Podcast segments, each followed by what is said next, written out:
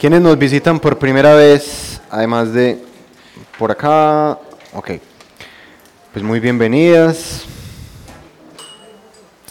Las personas que nos están escuchando, pues quienes nos están escuchando por primera vez también, bienvenidos.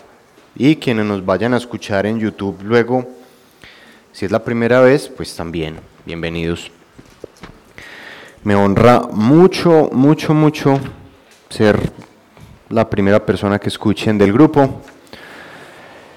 Nuestro grupo se llama Aprender, Servir y Vivir.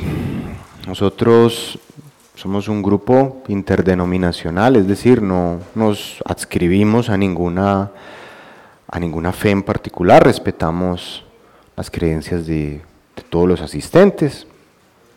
Lo que buscamos es promover un poco, digamos, como el conocimiento de la vida cristiana, dar un poco a, como, a conocer en qué consiste la experiencia de Jesús. Y pues nos interesa precisamente que, que quien venga acá se acerque a Dios y se acerque a Dios, digamos, en la manera en que Él lo mande, ¿no? Somos un grupo de personas que, digamos, hemos, formado este grupo con este propósito. No pertenecemos a ninguna organización, eh, no tenemos ningún ánimo de lucro y venimos haciendo esto desde hace ya casi 10 años. Nos pueden encontrar ahí en, en YouTube como ASB, Aprender, Servir y Vivir. Ahí tenemos pues ya un buen material, seminarios, charlas audios que prácticamente son pues podcasts de una hora, hora y media, un poco más, para que escuche mientras haga oficio en la casa.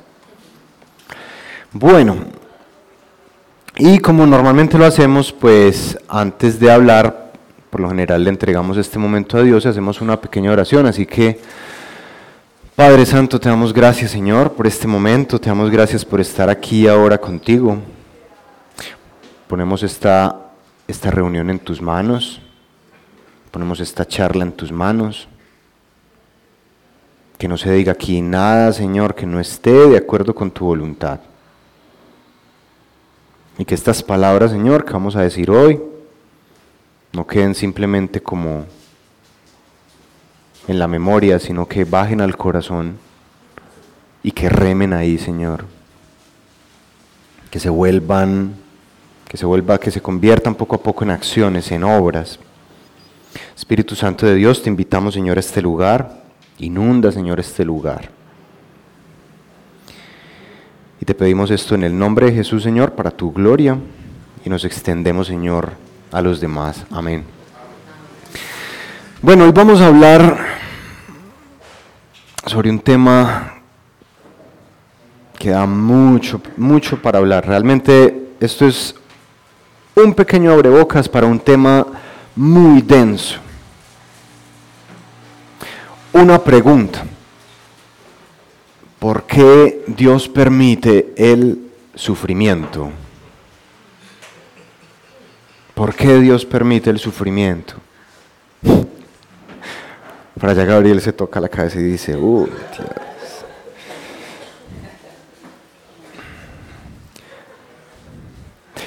Esta es una pregunta que, digamos, desde la filosofía se ha tocado con, digamos, eh, se, le, ha puesto el nombre de el, el, problema del mal. Y es un problema filosófico que le han dado todas las vueltas que usted quiera y le van a seguir dando todas las vueltas que usted quiera. Pero desde el punto de vista teológico también, porque cuando uno, cuando uno lee la Biblia, pues uno se encuentra precisamente con esto nos encuentra precisamente con un choque entre, digámoslo así, entre el bien y el mal. ¿sí? Pero una de las cosas eh, en las que uno se detiene a pensar cuando está leyendo la Biblia, sobre todo cuando uno pasa por ciertos, por ciertos libros, uno de ellos es por ejemplo el libro de Job, uno se pregunta, así como Job se preguntaba, así como los personajes del libro de Job se preguntaban, bueno, pero Dios, ¿por qué permite esto? ¿Por qué Dios permite el sufrimiento? Partiendo de la idea, por supuesto, de que Dios es un Dios benevolente, de que es un Dios que nos cuida, de que es un Dios que nos ama, que además de eso es un papá y que busca construir una relación de padre, hijo, padre, hija con nosotros. Yo soy papá. Yo no quiero que a mi hija le pase nada. Lastimosamente estamos en un mundo en donde pasan cosas, ¿cierto? No puedo impedir eso. Sin embargo, le pasan cosas. Mi voluntad es que no le pase nada malo. Sin embargo, pasan cosas. Entonces es lo mismo. Y, cuando, y como digamos, mi hija está, digamos, bajo mi cuidado en ciertos momentos, obviamente lo que le pase a ella es responsabilidad mía. Es una niña de seis años. Entonces uno le hace la misma, el mismo reclamo a Dios. Bueno, Dios, pero ¿por qué me pasan estas cosas a mí? ¿Y por qué le pasan esas cosas a Él? ¿Y por qué le pasan esas cosas a ellos? Les pasa a ellos, ¿cierto? Entonces ahí empieza toda esa pregunta. Es una pregunta muy válida, es una pregunta que todos nos hacemos en algún momento del camino y, es, y digamos la manera en que que nos aproximamos a esa pregunta, también digamos que de ahí se deriva un poco nuestra madurez con Dios también. Esta es una, una de esas preguntas que surgen como en momentos de madurez del camino. Al principio cuando uno recién conoce a Dios, todo es muy agradable. Es como un enamoramiento. ¿Sí? Y es y es un momento de efusividad, es un momento de amor, es un momento de, mucha felicidad, de mucho, digamos, eh, sí, de mucho gozo, sobre todo después de, de alguna experiencia difícil. Por lo general nos acercamos a Dios después de una experiencia muy difícil. Excepcionalmente la gente se acerca a Dios cuando está bien. Y después de un tiempo, entonces, digamos, pasábamos por algunos momentos difíciles y Dios se vuelve como silencioso, Dios se vuelve como distante. Y ahí es donde nos preguntamos, Dios, ¿por qué me pasa esto? ¿Y por qué me pasa esto otro? ¿Y por qué no me hablas? Etcétera. El problema del mal desde la filosofía es, es una de esas cuestiones más analizadas y digamos es como una de esas, de esas lanzas, ¿cierto?, que esgrimen los escépticos en contra de la fe. Muchas veces hablando pues, con varios escépticos, sean ateos, sean agnósticos, sean de otra religión. Eh, una de las, de las, digamos, como, que de los reclamos que hacen es, bueno, pero ¿por qué su Dios y, le dicen a uno su Dios y uno imagina que es con D minúscula y todo. Su Dios, su Diosecito, le, o sea, ¿por qué permite que pasen estas cosas? Es que yo no soy capaz de concebir la idea de un Dios todopoderoso, de un Dios, de un Dios todo benevolente, que permita que suceda tal y tal y tal y tal cosa. ¿Cierto? Como que no son capaces de conciliar la idea de un Dios tal y como nos lo describe, digamos, la Biblia con la realidad de nuestro mundo, que no es una realidad perfecta, ¿cierto? Digamos que, en resumidas cuentas, el argumento va por este lado. El argumento escéptico en torno a Dios.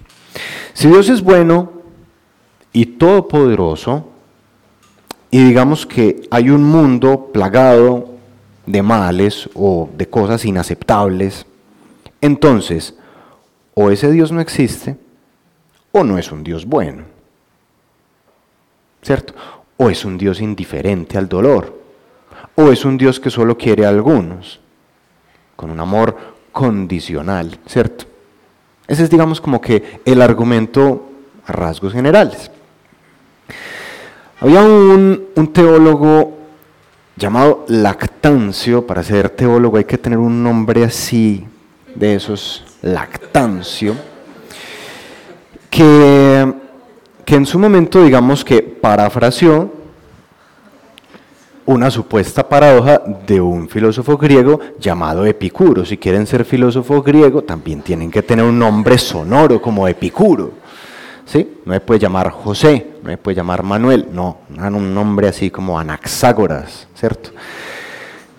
Eh, y parafraseó una paradoja inexistente porque Epicuro no la dijo, entre otras cosas, a pesar de que Epicuro pues era era bastante crítico, digamos, de posturas como esta que nosotros defendemos. Decía así, si Dios quiere prevenir el mal y no es capaz, entonces no es omnipotente. Si es capaz y no desea hacerlo, entonces es un Dios malvado. Si es capaz y desea hacerlo, entonces ¿por qué rayos hay sufrimiento? Epicuro no dijo eso así. Y si no es capaz ni desea hacerlo, ¿para qué llamarlo Dios? ¿Cierto? Uno ve a veces ahí en Facebook, ahí que la gente comparte el meme, ¿cierto? Y, bueno, sobre esto hay que aclarar entonces varias cosas. Pues lo primero es que ese, digamos, eh, esa paradoja tal y como está ahí, expresada, pues digamos que tiene muchas espinitas. Eso es como cuando uno va a comer pescado y tiene que comer, masticar muy despacio porque hay muchas, muchas espinas ahí. Lo primero que hay que diferenciar, como decía un filósofo muy, muy interesante que se llama William Lane Craig, que es también un apologista cristiano, él decía que hay que diferenciar primero que todo el problema emocional del mal del problema intelectual del mal. Y él decía, pues él dice lo siguiente, ¿por qué? Porque no necesariamente las dos apuntan hacia lo mismo. Dice lo siguiente William Lane Craig, él dice, el problema emocional del mal es una reacción emocional a no poder conciliar la idea de un Dios omnibenevolente, o sea, un Dios que es todo bondad, con un Dios, eh, con un mundo lleno de, de todo lo que nosotros vemos a diario, de todo lo que nosotros vemos en las noticias y todo lo que nosotros vemos en la historia cuando la estudiamos. Lo normal es que, y esa es como, como de las primeras reacciones emocionales que tiene uno, es esto a mí no me cuadra y me genera rechazo. Mucha gente se aleja de Dios solamente por esto. Sea por lo que sucede en el mundo y que Dios aparentemente no hace nada al respecto, o por los sufrimientos que esa misma persona, ah, por los que ha pasado, y digamos que dice, es que Dios no, no hizo nada al respecto, no, no me ayudó, no me dio eh, lo que necesitaba, no me avisó, etc. Dice Lane Craig que eso realmente es un problema emocional y que se puede analizar desde un punto de vista intelectual y nos da una mirada completamente distinta.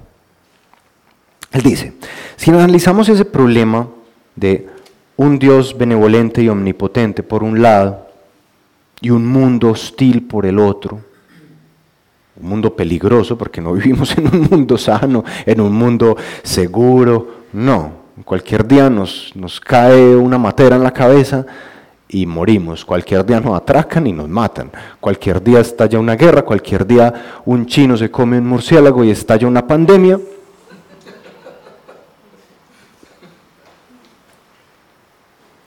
y acá estamos. Entonces él decía, hay dos formas de verlo, una lógica y una, digamos, probabilística. Entonces que muchos filósofos han visto una incongruencia lógica acá y dice, vea, es imposible que Dios exista, que un Dios así exista, ¿sí? Que un Dios bueno y omnipotente exista en un mundo como en el que vivimos. Eso lo escribían sobre todo después de la Segunda Guerra Mundial, después de ver el holocausto nazi. Decían, ¿cómo es posible que un Dios permite, permita que eso suceda? Ese Dios no existe y punto. Y en eso fundamentaban, digamos, como su, eh, su rechazo. Ahora, ¿qué hay que decir ahí? Que la existencia de un mundo hostil no tiene nada que ver con la existencia o la inexistencia de Dios. ¿Por qué? porque Dios podría, podría tener un interés en permitir ciertos sufrimientos. A Dios le podría interesar que existan ciertos males. Hombre, pero ¿por qué? Ya, espere.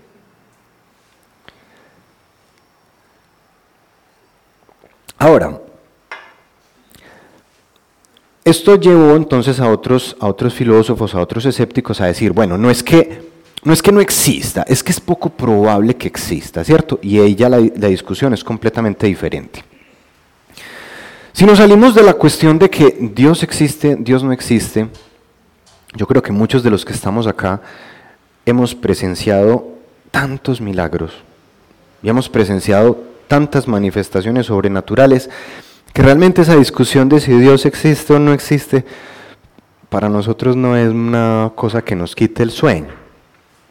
Hemos visto tantas sanidades, hemos visto liberaciones, hemos visto milagros económicos, hemos visto cosas que nos alegran mucho el corazón. Muchas de las personas que están acá tienen muchos testimonios y testimonios muy, muy poderosos. ¿Sí? Entonces esa discusión pues no es como la que más nos interesa, la discusión que más nos interesa es por qué Dios permite el sufrimiento. ¿Sí? ese Dios que me sana, ese Dios que me libera, ese Dios que me arregla, me saca de un problema tremendo de una forma sobrenatural además. Porque ese Dios permite el sufrimiento. Esa es la pregunta que muchas veces nos quita el sueño cuando ya llevamos cierto camino en Dios. Y podemos empezar a salir de ese berenjenal con una palabrita clave, y es la omnisciencia de Dios. Dios tiene unos rasgos. Dios tiene unas cualidades que lo hacen Dios. Dios es omnipotente, Dios es omnisciente, Dios es omnibenevolente, Dios es omnipresente, etc. Y la omnisciencia, ¿qué significa? Que lo conoce todo, que lo sabe todo. Ahora, Dios lo sabe todo, Dios ya sabe, Dios ya sabe en qué va a parar todo esto. Dios ya sabe en qué va a parar usted. ¿Mm? Dios ya sabe usted cómo se va a morir o cómo se va a ir de acá. Dios ya sabe. Lo que pasa es que eso no importa. Lo que pasa es que eso no importa. Porque lo que importa es, digamos, la experiencia que usted tiene aquí y ahora en el mundo. Nosotros, seres humanos, limitados, encerrados en la tercera dimensión, nosotros no sabemos qué nos va a pasar cuando crucemos esa puerta. Pero Dios sí. Yo ya les he puesto este, este ejemplito muchas veces. Una hormiga está como en la segunda dimensión. Una hormiguita no puede ver como en profundidad ni en nada, ¿cierto? yo veo una hormiga caminando por ahí y yo veo que hay una, uno de esos lagartos que comen hormigas, ¿cierto? Y está esperándola ahí muy feliz. Yo le digo a la hormiga, ve, si vos seguís caminando por ahí, te vas a morir. Y la hormiga me va a escuchar y me va a decir, pues ¿qué sabes? Ah, vos no sabes nada, ¿cierto? Yo estoy caminando por acá y yo no sé, yo no sé a qué me, a qué me enfrento. Así son las hormigas. Lo cierto es que si sigue caminando, yo le calculo en unos 5 segundos se la va a comer ese lagarto. Y se la come. Y antes de morir, ella dice, ¿cómo lo supo? ¿Cierto? Pues básicamente porque yo estoy en la tercera dimensión, estoy aquí sentado y te estoy viendo y estoy viendo qué es lo que va a pasar.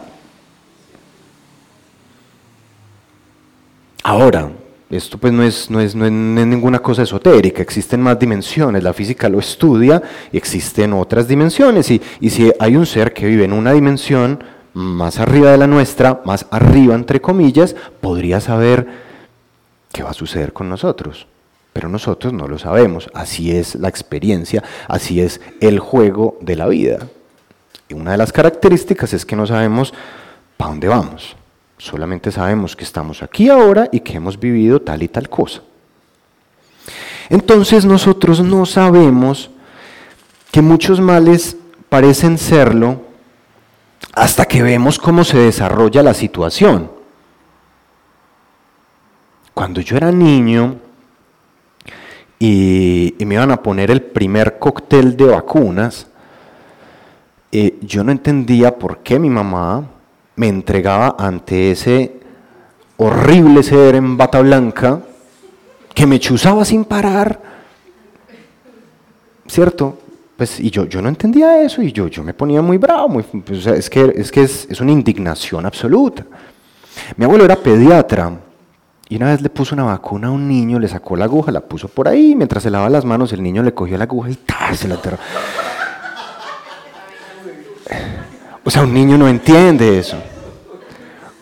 Un niño no entiende eso, ¿sí? O sea, uno, uno no entiende por qué lo chuzan, ¿cierto? Y uno ¿Qué se va a poner a explicarle a un niño de tres o cuatro años? Hombre, es que mira, te estamos poniendo una vacuna para que la polio, que, la meningitis, que no sé qué. Ese niño a duras penas sabe que la gripa existe, hombre. Entonces uno no, uno no le, mejor dicho, uno no se va a sentar a explicarle un montón de cosas que su cerebro todavía no va a asimilar. Pero él no sabe eso, lo único que sabe es que está ante una amenaza y su, y, su cerebro bota adrenalina y todo, ¿cierto? Entonces uno no entiende ciertas cosas hasta que se desarrollan. Y ya después, más adelante, cuando, cuando uno se corta, cuando uno, está como, uno, es un niño y uno se corta con un alambre de púas oxidado, pues uno ya tiene la vacuna contra el tétano, pues la cosa no va a ser tan complicada, ¿cierto? Y uno, y, uno, y uno, le dice, mamá, me corté con un alambre de púas oxidado. Bueno, usted ya tiene vacuna contra el tétano. ¿Cuándo? Ah, no se acuerda la vez que usted le enterró eso a ese viejito. Una operación a corazón abierto. Yo estudié Derecho y en Derecho Penal, pues a uno le dicen, bueno, una, una, operación a corazón abierto básicamente es una lesión, ¿cierto? O sea, usted lo están lesionando, usted lo están abriendo en dos. ¿cierto? Le están abriendo todo el costillar y le van a sacar el corazón. O sea, eso es, digamos, una tentativa de homicidio, ¿cierto? Uno lo podría ver, pero de la forma más horrible, ¿cierto? No, resulta que le van a arreglar el corazón, se lo van a volver a poner y lo van a coser. En la Biblia, el pueblo de Israel, cuando, cuando estaba, digamos, esclavizado en Egipto, es la misma pregunta, ¿qué, estamos haciendo acá? Nosotros pues no es que somos que, el pueblo elegido, que no hay qué cosa, que Abraham, y que nos mandaron para acá, y cómo así. Y estos egipcios aquí dándonos juete y nos ponen es que hacer más ladrillos y, y, en el mismo tiempo. ¿Y por qué?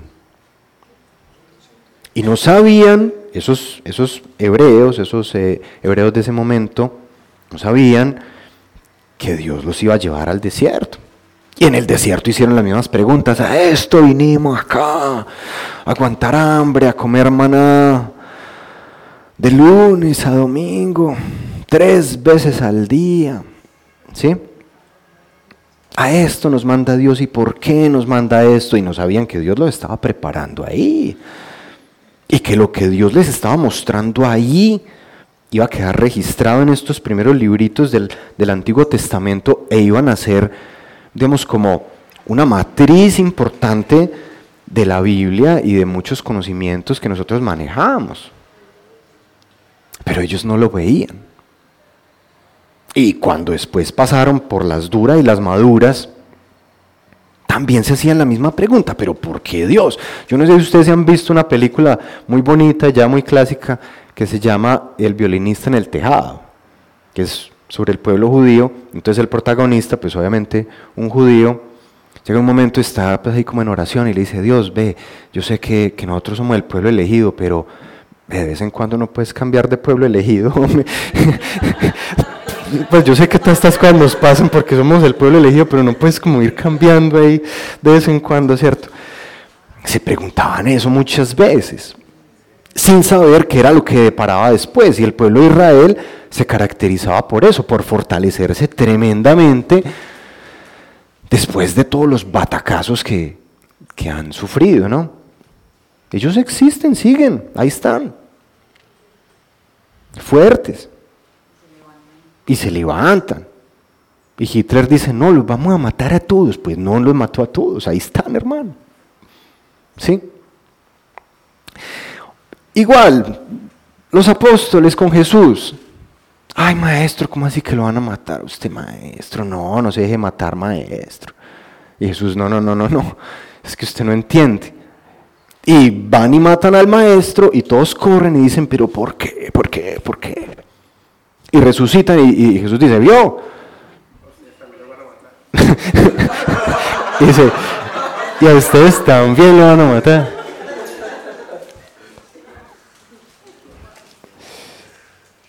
Hay males que en el momento son completamente inaceptables, son intolerables, ¿cierto? Pero uno no sabe que puede haber un propósito ahí.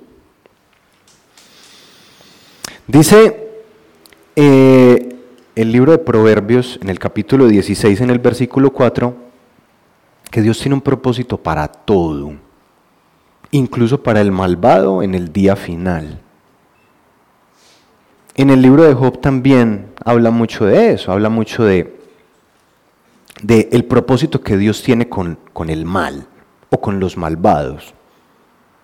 Porque pasa mucho que hay cosas, digamos, o sea, hay personajes bíblicos, pero personajes en la, en, la vida moderna e incluso en la vida, pues ya en, las, en los asuntos personales, que parece como si estuvieran ahí o sea, creados, digamos, villanos, pues como el faraón, pues de Egipto, ¿cierto? Eh, o Nabucodonosor, que, que, parece que estuvieran ahí creados con el único propósito, pues, de, de hacer algo bueno por, por el pueblo de Dios, ¿cierto? Pero también hay situaciones en las que uno dice, bueno, Dios de pronto no lo puso ahí, pero se aprovechó su iniquidad para hacer otras cosas. Pasa eso también. Vaya usted a saber si ya todo eso estaba, digamos, dentro de la soberanía de Dios. Eso no lo sabemos. Eso lo sabremos, pero no lo sabemos. Cuando uno le plantea eso a un escéptico, dice, bueno, pero es que puede haber un propósito en lo en el sufrimiento, puede haber un propósito en el mal. Él va a decir, ah, pues que yo no lo veo. Pero si yo le digo, vea joven, en este salón no hay un elefante adulto, como decía alguien que vi en internet en estos días. ¿Estamos de acuerdo? Sí, estamos de acuerdo. ¿Por qué? Porque es que un elefante adulto es muy grande y usted mira para allá y mira para allá, usted no lo ve. Pero si yo le digo a usted, en, esta, en este salón no hay un mosquito, ¿usted qué me diría? Pues vaya usted a saber. Mosquito puede estar ahí detrás del parlante. Y si alguien tiene la mala fortuna de dormir, de pasar la noche acá, le va a zumbar aquí a las 2 de la mañana. ¿Cierto? Pero no lo sabemos. No podemos decir categóricamente, no existe, no hay un mosquito aquí. ¿Cierto? Y con la misma lógica nosotros le podemos decir a alguien, usted no puede afirmar categóricamente que no existe un propósito para el mal, que Dios no tiene eso pensado, que no lo tiene en el presupuesto. Así que podríamos decir lo siguiente, Dios es omnipotente, es omnibenevolente y permite ciertos males o bien para que sucedan ciertos bienes o bien para prevenir otros males. La fiebre es un mal que te previene de otro.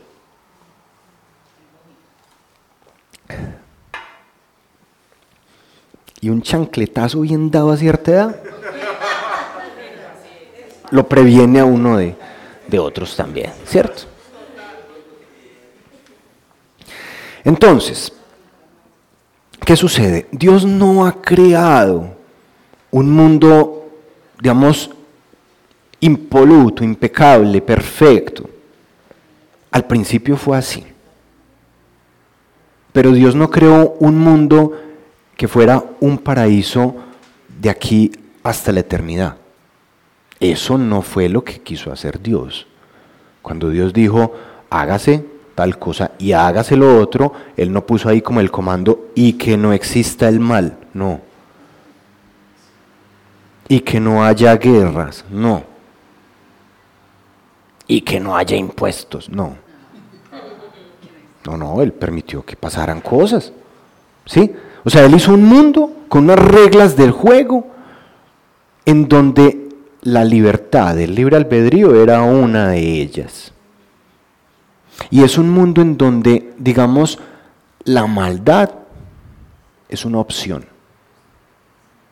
Está diseñado para que usted pueda elegir todos los días entre amar o dejarse llevar por el temor, con todo lo que eso implica.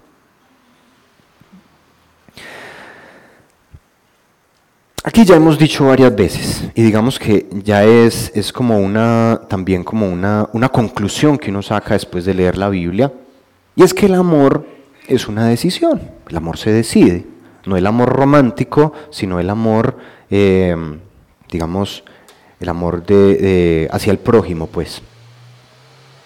Van a decir, ay, pues que mi novia también es mi prójimo y mi esposa también es mi prójimo. No, llévelo más allá, ¿sí? El amor se decide, es una decisión. Esa es como una de las reglas que, Dios pone en este mundo, en ese mundo que diseñó. Y en un mundo así, uno esperaría, ¿cierto? Que, que, digamos, esté la posibilidad de la maldad, esté la posibilidad de los desastres, esté la posibilidad de todas estas cosas. Parafraseando a uno de los padres de la iglesia, Ireneo de León, él decía, solo puede existir amor y solo puede existir, digamos, como la benevolencia que todos tenemos en nuestra, mejor dicho, nuestras obras buenas, pues, ¿cierto? Digamos, solamente pueden existir en un mundo hostil, en un mundo donde no, no todo es paz y amor. Porque ahí podemos elegir. Porque solo se puede elegir el, el amor cuando existe su, su opuesto, que es el miedo. Solo se puede digamos, decidir no robar, ¿cierto? Cuando robar es una opción. Dentro de la dualidad en la que estamos, así son las cosas. Cuando nosotros pedimos valentía, Dios dame valentía, Dios dame sabiduría, Dios dame paciencia, Dios dame carácter. Díganme, los que ya llevan un tiempito acá, los que ya están curtiditos acá, si Dios les da carácter y les da sabiduría, les da todas esas cosas, o si por el contrario les da situaciones en donde eso se pone a prueba.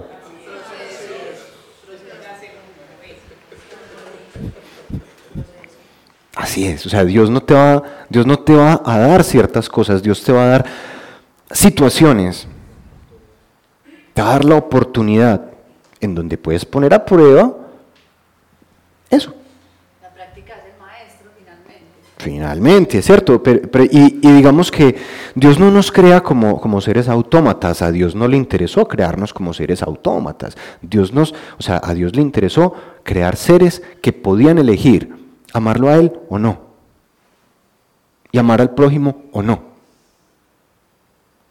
Y en eso se para, en eso se edifica toda nuestra experiencia humana. ¿Sí? Dios no creó entonces un mundo que se iba a quedar perfecto siempre. A Adán y a Eva, Él les ofreció el camino de la vida y la serpiente les ofreció a ellos el camino de la muerte. Y Dios les se los, se los cantó antes, vea, ustedes prueban eso y van a morir. Dios les dijo, acá tienen la vida, acá tienen la muerte. Y a los israelitas después de, de salir del Sinaí, cuando llegan a entrar a la, tierra prometida, les volvió a decir, ustedes tienen el camino de la vida, tienen el camino de la muerte, les recomiendo este por acá. Y se los volvió a repetir una y otra vez al pueblo. Entonces, Adán y Eva, como nosotros, porque somos terquitos, ellos eligieron el camino de la muerte. Incluso, si, eh, pues de pronto no, no, no con, plena conciencia, nosotros ya digamos ya en otra, eh, eh, con otra conciencia ya, ya, ya, tenemos pues como, como esas, esas cosas en mente. Nuestros actos ya empiezan a tener consecuencias en todos. Entonces, cuando elegimos el camino de la perdición, de la muerte, casi nunca vamos nosotros solitos, sino que nos llevamos gente en el proceso. Y eso es lo que hace también, pues digamos, como que el mundo sea mundo, entre otras cosas. El mundo, básicamente, o sea, la mayor parte de los problemas humanos, dejemos a un lado, digamos, las cosas que no están en nuestro control, como una sequía o un meteorito, ¿cierto? Dejemos a un lado esas cosas, nuestros problemas humanos, nuestros problemas sociales, nuestros problemas... Básicamente, ¿en qué consisten? Consisten en que hay gente que decide el camino incorrecto. Y un político dice, bueno, con esta plática de acá, vamos a hacer un hospitalito por aquí, pero yo me voy a quedar con este pedacito. Entonces vamos a hacer medio hospitalito, ¿cierto? Entonces eso genera unas consecuencias, ¿sí? Y, y se vuelve una reacción en cadena, porque no solamente este man, es que es este otro, es que es esta otra, es que es este otro, este otro, haciendo lo mismo al mismo tiempo. Entonces, ¿qué hacemos? ¿Qué tenemos? Causas y efectos simultáneos. Y los problemas humanos, los problemas graves del ser humano, pensemos en uno bien complejo como la pobreza, no tienen una sola causa. Son un montón de causas al mismo tiempo. ¿Por qué? Porque son un montón de personas al mismo tiempo haciendo cosas que repercuten, como el efecto mariposa. ¿Sí? Decía Dostoyevsky en Los Hermanos Karamazov,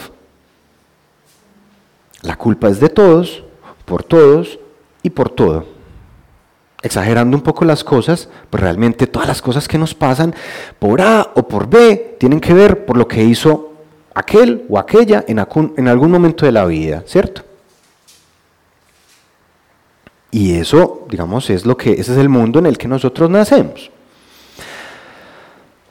Ahora, en todo aquello puede haber un propósito, bien sea un propósito previo, o sea, un propósito que Dios creó desde antes, o Dios va, digamos, como dice por ahí, esa, esa frasecita de cajón ya, Dios escribe sobre renglones torcidos. Dios aprovecha la maldad de, de, algunos para hacer el bien hacia otros.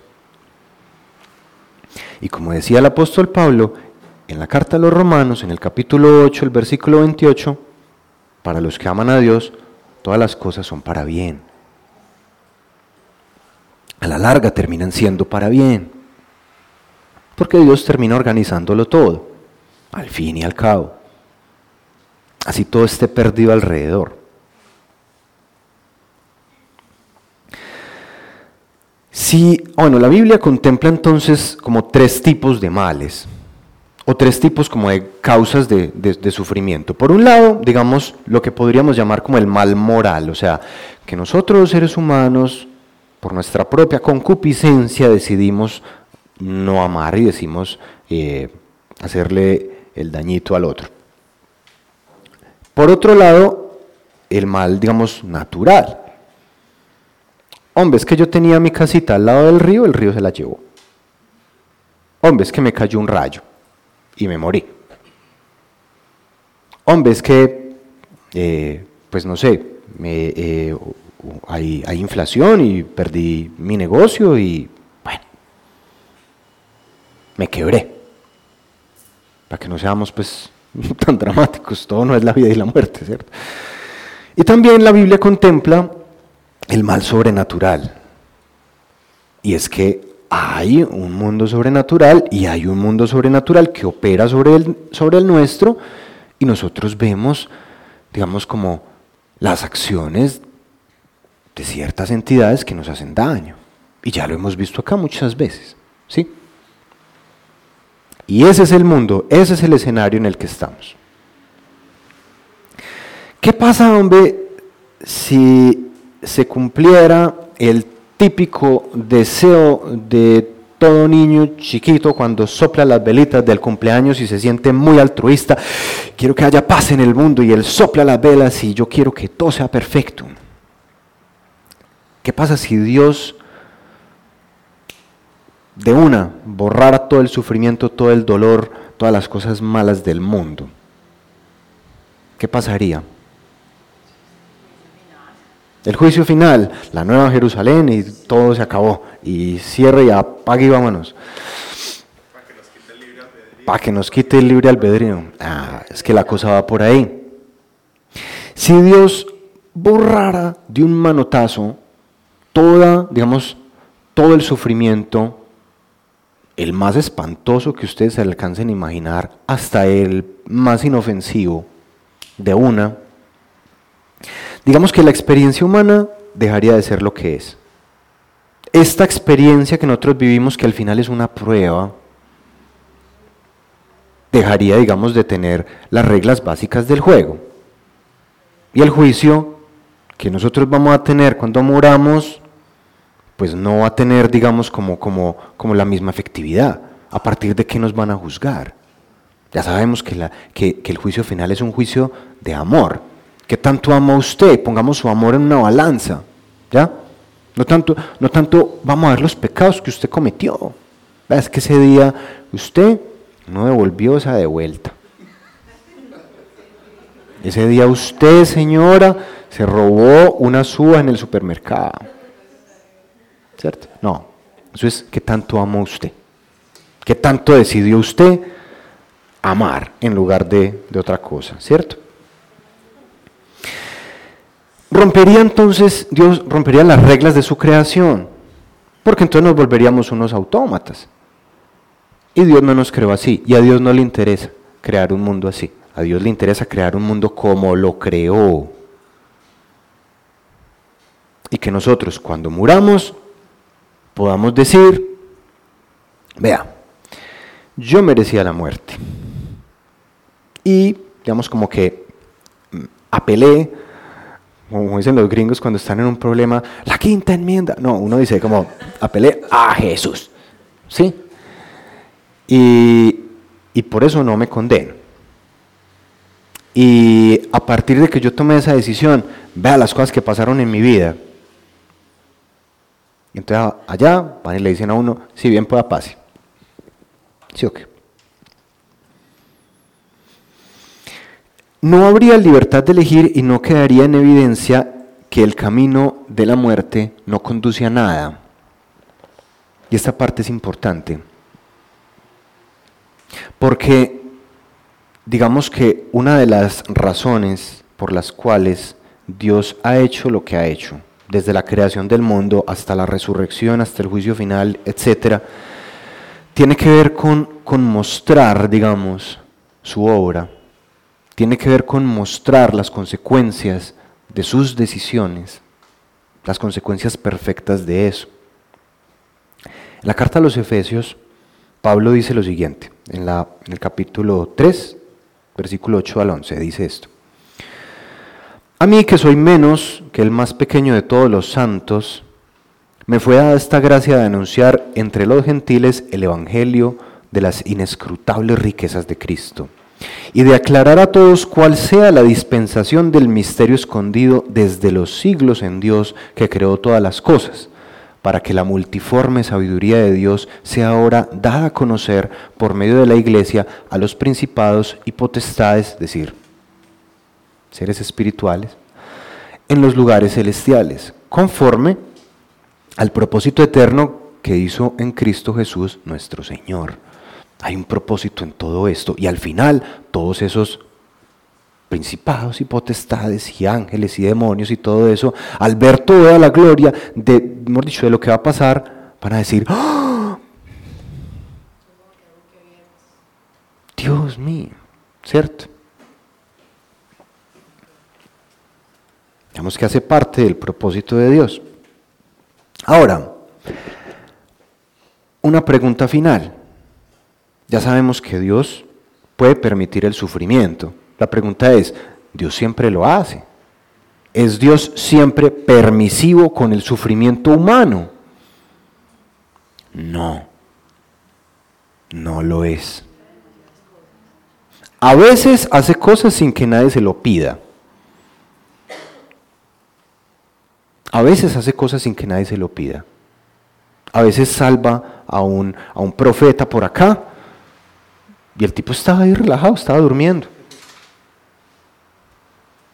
El profeta Elías estaba por ahí durmiendo, se despertó y Dios le dijo, vea hermano que usted no ha comido nada, Tin. Vea la comidita. El tipo no hizo nada, no le dijo, Dios, trae la comida para poder nutrirme y poder predicar. No, no, nada. O sea, como que de oficio, ¿cierto? Sí, sí, de oficio, vea, tan, tome. O Dios lo, protege, ¿cierto?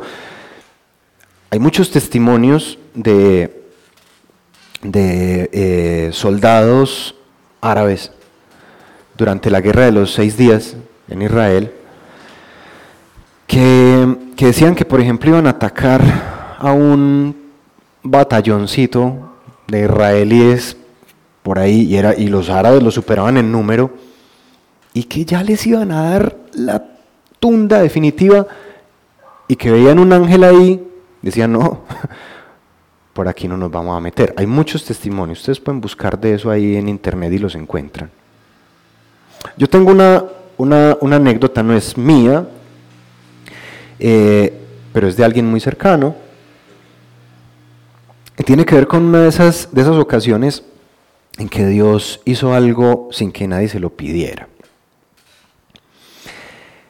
unos amigos tenían una, una empresita ahí como en crecimiento y eh, una vez uno de estos tres socios eh, empezó a tener, digamos, como, como ciertos contratos con alguien, como decimos nosotros acá, alguien muy maluco.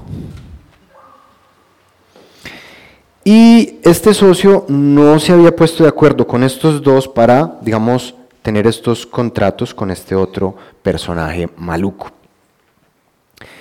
Y eh, este socio y este personaje tuvieron un malentendido muy maluco y este acá le dijo unas amenazas muy malucas.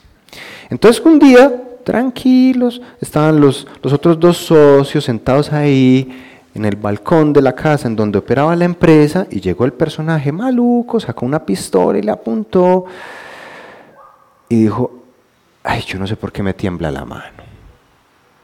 Y bajó la pistola, la guardó y se fue. Y años después, ese personaje que lo apuntó con la pistola se encontró con ese tipo al que le apuntó y le dijo, hermano, qué pena, yo había hecho esto. Pues, o sea, yo no sabía, yo no sabía en qué iba a parar todo esto, porque ese personaje se convirtió a Dios, ¿sí? Y ese personaje al que le apuntaron en la cabeza, pues era nada más y nada menos que Pablo, el que ustedes conocen. Y Pablo ese día estaba pensando en los huevos del gallo. Estaba por ahí hablando con este otro amigo mío. ¿Qué iban a estar hablando? Cualquier cosa. No estaban en actitud de oración. Dios, protégenos. Dios todo lo puede. Si Cristo conmigo, ¿quién contra? No, nada, están hablando cualquier cosa. Y Dios de oficio hizo algo ahí. Ahora, a veces Dios hace cuando hay una oración de por medio. Hay una persona con una, con una enfermedad y uno dice, bueno, vamos a orar por esta oración y sucede algo. Y, y es Dios el que hace, no uno, ¿cierto? Eso lo tenemos clarísimo. Pero hace, digamos, sucede algo también en parte porque hubo una voluntad de, digamos, de uno, de disponerse a abrir la puerta para que eso pasara. Entonces no siempre Dios es permisivo con el sufrimiento, lo es a veces. Dirán los más pesimistas, pues casi siempre, no, si usted supiera, porque es que esta es otra cosa, uno a veces no sabe todas las cosas que pasan alrededor de uno. Uno no sabe todas las veces que uno se salvó de estar en un problema bien tremendo. Uno no tiene idea. Uno, vea, yo, yo todos los días salgo al trabajo y yo cojo el bus. Y yo a veces digo, bueno, me voy a por este caminito a coger el bus. Bueno, pues este día me voy a ir por este, ¿cierto? Uno que sabe que, que, que se, va a ir, se va a ir por este acá y le va a caer la materia en la cabeza, ¿cierto? Uno, uno que va a saber si le, se le soltó el pitbull a alguien que lo tenía y le tiró al cuello, por ponerse así bien dramático, uno no sabe, uno no sabe, ¿cierto? Y ese día yo me fui pues por acá, ¿cierto? Uno no sabe cuántas veces Dios lo ha salvado a uno de un problema bien berraco, uno no lo sabe.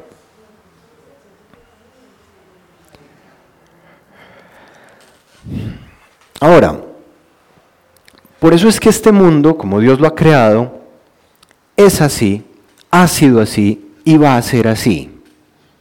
Porque Dios lo ha creado con esas condiciones, para que uno pueda decidir siempre si va a amar o no va a amar. Y por esa razón es que no tiene ningún sentido intentar cambiar al mundo. De hecho, todos los grandes intentos por cambiar al mundo han resultado en un desastre peor. ¿Qué se puede hacer? Primero que todo, ocúpese entre lo que pase entre Dios y usted. Arregle ese problemita de no estar salvo. Y dígale a Dios, hey, acá estoy. Y tengo mi vida hecha un desastre. Y Dios quiero ponerla en orden. Primero que pase eso. Y segundo, mire a ver usted cómo puede ser luz y sal para los que están a su alrededor, para los que Dios le ponga adelante. De ahí para arriba usted no puede ver nada más.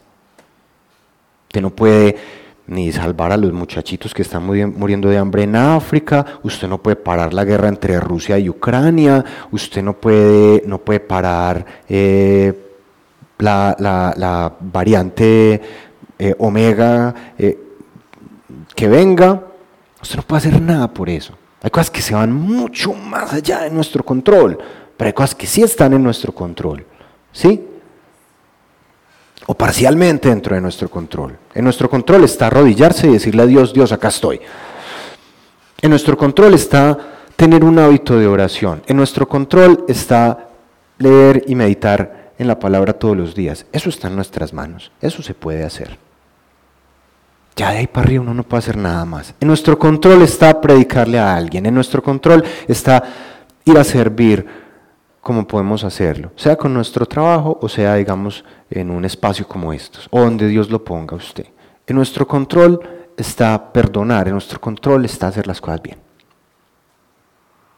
Y eso es lo único que nosotros tenemos frente al sufrimiento del mundo, frente a un mundo hostil. Y es lo que han tenido todos estos personajes magníficos que tenemos como ejemplo. No solamente acá, sino en la historia. ¿Sí? Entonces, ¿por qué Dios permite el sufrimiento? Porque puede ser, puede ser bueno o porque puede prevenir algo mucho peor en nuestras vidas, en el mundo, etc. Vamos a orar.